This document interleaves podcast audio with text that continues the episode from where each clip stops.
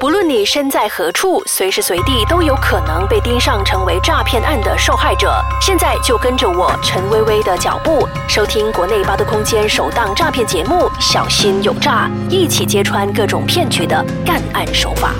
居者有其屋是政府的常年目标，房屋问题也是人民的最痛。在预算案中，政府将拨款二十二亿令吉推动七项房屋计划。我计划五六年过后才买到自己的房子哦。如果提供二十五万以下的房子，我考虑会买，因为便宜。以我现在的薪水，我只能买到大概二十万左右的呃房子。我只能负担十五万以下的房子，因为呃薪水的问题，我薪水比较低。低过二十五万令吉的房子买少见少，因为现在什么东西都。起价，相信大多数人都想要自己的房子，只是现在房价，呃，比较难买到适合的房子。谁不想实现居者有其屋的梦想？只不过现在的房产动辄就去到四五十万令吉，相信并不是每个人都能够轻易的实现梦想。但是如果我说有物业发展商推出了比市价还要低的房屋计划，你会心动吗？如果会，就要当心。炸了！去年十月，雪龙两家房产公司假借“一马人民房屋计划”的名义，以低于市价的价格售卖房产。例如，一所一千六百五十平方尺的独立式住家，只需要六万令吉就可以购入。让许多购物者趋之若鹜，也吸引了大批买家投资这个房屋项目。想不到，在大家付款之后，才发现里头有诈，整个房屋计划并没有落实。也就是说，大家中了骗子的圈套。当时，全国商业罪案调查组在全马各地总共接获了一百八十八宗有关房产销售的欺诈案投报。这场假房产买卖涉及诈骗额高达六百二十万令吉。目前，警方已经把案中的嫌犯控上法庭。广东人有一句俗语，我觉得蛮传神的：边度有咁大只蛤乸隨街跳。一间独立式洋房不到六万令吉，你就可以成为它的主人了。谁不想啊？我也想啊！高档房产中价卖，中价房产低价卖，也成为了骗子敛财的目标。Ini Zul Raja Operasi yang aku suruh korang buat tu Dah daftarkan ke? Aku dah tak sabar lagi ni. Dah lama aku suruh korang buat. Kita jangan risau. Raja ni orang siapa? Tengok apa yang dia pegang tu. Bos, tak payah risau bos. Hmm? Semuanya saya dah uruskan. Ha, Benda ni memang ambil masa sikit. Tapi akhirnya pendaftaran kita dah diluluskan bos. wow, kau ada cakap genius. Bos, kalau macam tu, bisnis land property dah boleh start operate dah. Tak payah tunggu-tunggu lagi. bagus, bagus. Sekarang, baru kita boleh buat pengumuman. It's our show time.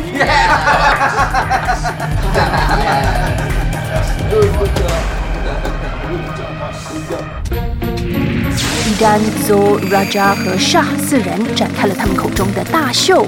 作为幕后主谋的伊旦，他从来是不会出面去接洽任何事，或者亲身进行任何事。聪明的他，把一切都交托给手下去执行一个由他筹划已久的大骗局 ——Beaconland 欺诈案。Raja，tolong carikan sale office sementara, boleh? Eh, boleh, bos. Uh, ni lagi satu Zul. Dekat mana sini ada reserve land? Kau tolong cari. Boleh. No problem. Saya cari. Syah, tolong carikan salesperson tapi kau jangan bagi tahu apa yang kita buat. Oh, Boleh ya? Kita. Okey. Surai dan kita kena buat kerja kita ni dengan berhati-hati. Eh bang, hmm. bang tengok ada bang. Orang nak dia orang nak jual rumah bang. Murah lah dekat pula dengan rumah kita ni ha. Ah, murah bang. Eh, eh harga dia pun eh mampu kita bayar ni. Ha. Beacon Land 房产欺诈案可以说是目无法纪，他们的作风大胆，完全不担心遭人识破他们布下的诡计。首先，他们大胆地刊登报章广告，因为他们知道媒体的力量所带来的回报是无与伦比的。借着报章的力量，以廉宜的房产价格去吸引中低下层收入的家庭。而且很靠近 LRT，很方便。除了印制房产宣传单，他们甚至在购物广场做房产促销活动，种种门面功夫都做齐做足了，完全和一般房屋促销形式一模一样。根据警警方的这个的统计，总共有一百零八个人报案，也根据他们所提供的线索，我们警方展开了九十九个的个案调查。呃，这些的受害者大致上来自三大种族，当时他们觉得他们捡到了这个的便宜，那我们也不能够怪他们，因为这个的疑犯他们的手法其实是很高明的，所以这些的受害者才会信以为真。The way they speak and convince makes me confident. This is a procedure. The unit price is hundred thousand. Since you are not a cooperative member that in this, you have to pay hundred and twenty thousand. So that 20,000 you paid as a deposit. That was the mistake I did. I never checked anything. So that's a mistake. Ha, yang ni lah yang kita tengok dekat iklan kat gambar semalam kan? Eh, betul ke ada rumah murah macam ni? Betul tuan sebenarnya company ini memang kita ada cooperate dengan syarikat uh, koperasi macam-macam. Oh. Dia invest dalam projek. Dapatlah kita low price macam ni. Oh, ah, itulah tengok pada iklan sok gambar semalam tu memang murah lah kan? Mampu lah kalau kita orang nak beli. Ah, berapa harga dia? 1130 daripada mana? Ya, betul. Okey. Sekarang ni puan boleh tengok. 这户人家呢是看到报章刊登的广告而来的。起初，他们也对这么低的房价感到一丝的怀疑。但是，当他们看到发展商在购物广场里进行房屋促销活动的时候，终于把那一丝的怀疑打消得一干二净。Kalau jadi ahli koperasi, kamu boleh booking satu rumah, mampu dimiliki. So, dia punya bayaran pun mayar rendah. Kita sebagai nak nak beli, kita tengok pejabat tu ada, lepas tu dia melalui ada koperasi kan. So, kita jangka koperasi ni tak adalah tipu. Sebab dia nama pun koperasi, lepas tu dia ada tunjuk gambar datuk, datuk, datuk. So, kita kita sebagai rakyat biasa ni beli, bayar je lah. 根据警方提供的资料，这些购物者一开始都会被游说加入这家合作社成为会员， 这是购买低价房屋的基本条件。会员费是一千一百三十令吉，再加上购物定金是两千到五千令吉不等。如果一名受害者平均被骗走五千令吉，意味着一百名受害者就会被骗走五十万令吉的血汗钱了。Ha, ni untuk engkau. Ni untuk engkau. Dan ni untuk engkau Syafiq bos. Uish, hmm, satu hari boleh dapat lima ribu. Tuh, Oi, wah. Senangnya buat duit. Lah tiap hari dapat amount macam ni. Kaya tu. Kalau macam ni je kan. Tak payah kerja pun boleh jadi jutawan. Dah cukup. Korang kena tunaikan cek ni cepat. Okey bos. Boleh. Eh? Boleh. Ada sikit ni nak ada office dia betul lah ni. Geram aja, geram tu nampak ada orang kecil lagi. Takkanlah kita nak kena tipu pula.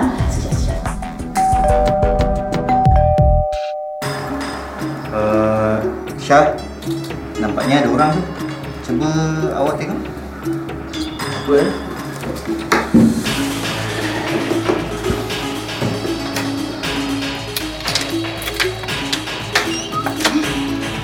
Ya puan, ada apa boleh saya bantu? Ah, ini Bisilan Property Company ya? Bila kita pergi jabat tu, dia tunjuk senarai pembeli yang ini ada beli, ada beli, ada beli, ada beli tu. Maknanya buyer tu dah ramai. Jadi bila buyer ramai, kita anggap benda ni betul lah. Ya. Puan nak beli rumah ke? Ha. Uh, eh, puan. Tapi uh, sekarang dah habis waktu kerja. Puan boleh datang besok atau puan boleh ke booth kami di Prima Mall. Hmm, kalau macam tu tak apalah. Kita orang pun dah nak pergi dah ni. Sorry puan eh. Tak apa. Okey. dia, full vision lens.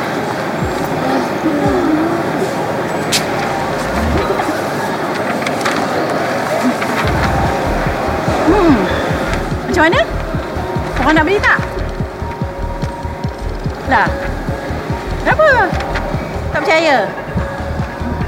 Korang beli rumah, tak rugi tau. Kita beli untuk melabur. Harga rumah akan sentiasa naik. Jangan risau. Tak, harga dia memanglah murah. Tapi betul ke? Oh, kak. Saya agak risau lah. Takut kena tipu nanti. Oh, korang ni, betul ini bukan scam. Kalau korang tak percaya, jom ikut aku pergi tengok tapak pembinaan anak. Ah, ah, kalau macam tu boleh lah sikit kan. Baru kita percaya. Ah, tengok dulu. Dah, jom, jom, jom. Eh, betul ke tempat ni? Ah, ni lah dia tempatnya. Ni tempat buang sampah, bukan tempat buang rumah. Betul lah kan, dah kena scam kita ni. Mana ada tempat bangunan-bangunan kat sini. Tengok kosong je. Semua hutan-hutan. Ha. Aku tak percaya. Takkanlah dia orang tipu. Tak apa. Nanti aku nak pergi cari salesman tu, aku nak pergi tanya. Tak apalah. Jomlah. Panas ni. Hmm. Hai puan, uh, puan nak beli satu unit untuk labu lagi ke? Kau tipu kan? Ha? Kau bagi balik deposit aku. Eh, puan, puan, puan, puan salah faham ni puan. Hei, kau tak payah menipu lagi lah. Kita dah pergi tengok, tak ada apa-apa pun. Kami dah pergi tak apa pembinaan tu. Kosong je. Tanah kosong. Tak ada bangunan apa. Menipu ya, menipu ya. Eh, mana mungkin puan? Puan salah pergi tempat ni. Company kita ada register, ada permit semua. Mana mana mungkin kita tipu puan? Eh, salah pergi tempat. Ha? Kau bagi balik deposit aku. Kalau tak aku report polis. Bagi balik cepat. Kau pulangkan balik deposit. Sabar, sabar puan, sabar, sabar. Kita bincang baik-baik. Aku tak balik duit aku. Puan, puan, puan sabar dulu puan. Puan, puan salah faham sekarang ni puan. Kalau kami tipu, kami tak ada kasi.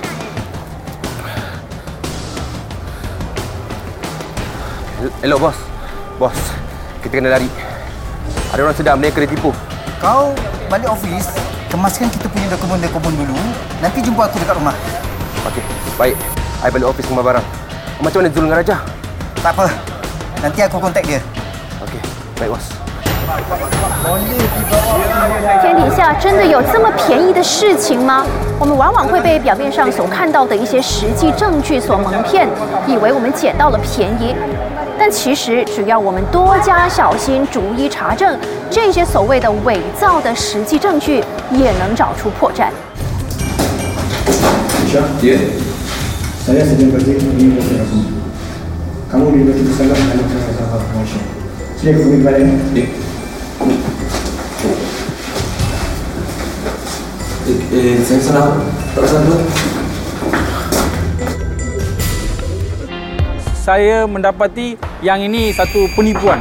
So saya sendiri terlalu sedih dan kesal dengan uh, perbuatan saya. Saya menjadi salah seorang uh, uh, pekerja, salah seorang ejen uh, jual jual rumah tu. Dia biasa buat rumah dia ada nombor lesen pemaju apa semua itu kita baru saja tahu. Sebelum tu kita memang tak tahu. We never do the research. After everything screwed up, then only we start doing our homework, which was too late. 我们警方也开了调查案件调查， 所有的这些案件，我们已经成功了把这些的嫌疑犯控上了这个法庭。不过，案中的两名主谋在警方还没有完成调查程序，竟然趁机潜逃，目前下落不明。警方已经通缉他们，公众如果发现他们的行踪的话，可以透过以下的方式联络警方。